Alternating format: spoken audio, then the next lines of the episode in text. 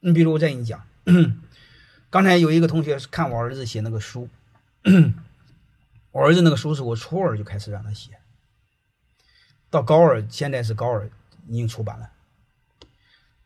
在出版之前他就很犹豫，他就认为这书有用吗？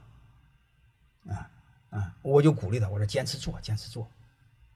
啊，出版完之后你会发现，你大家你包括你们有的也看书了，反馈很好。然后他马上有了感觉，还有的你们的孩子和他有交流，小孩交流就很单纯嘛，就叫他作家。我儿子还感觉不好意思，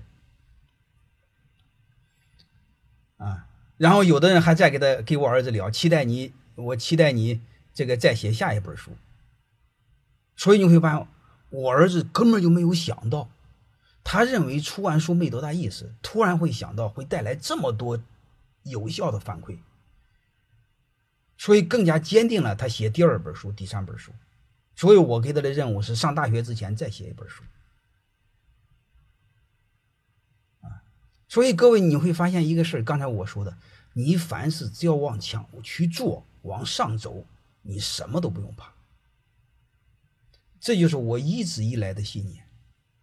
未来在哪里，我也不知道。也有可能我泰山管理学院明天就死掉。但是我就知道一个事儿，让自己的能力成长，还有一个呢，服务好自己的用户，服务好自己的客户，未来就仅此而已，就是自强不息。谁又都不是神，谁也看不明白未来。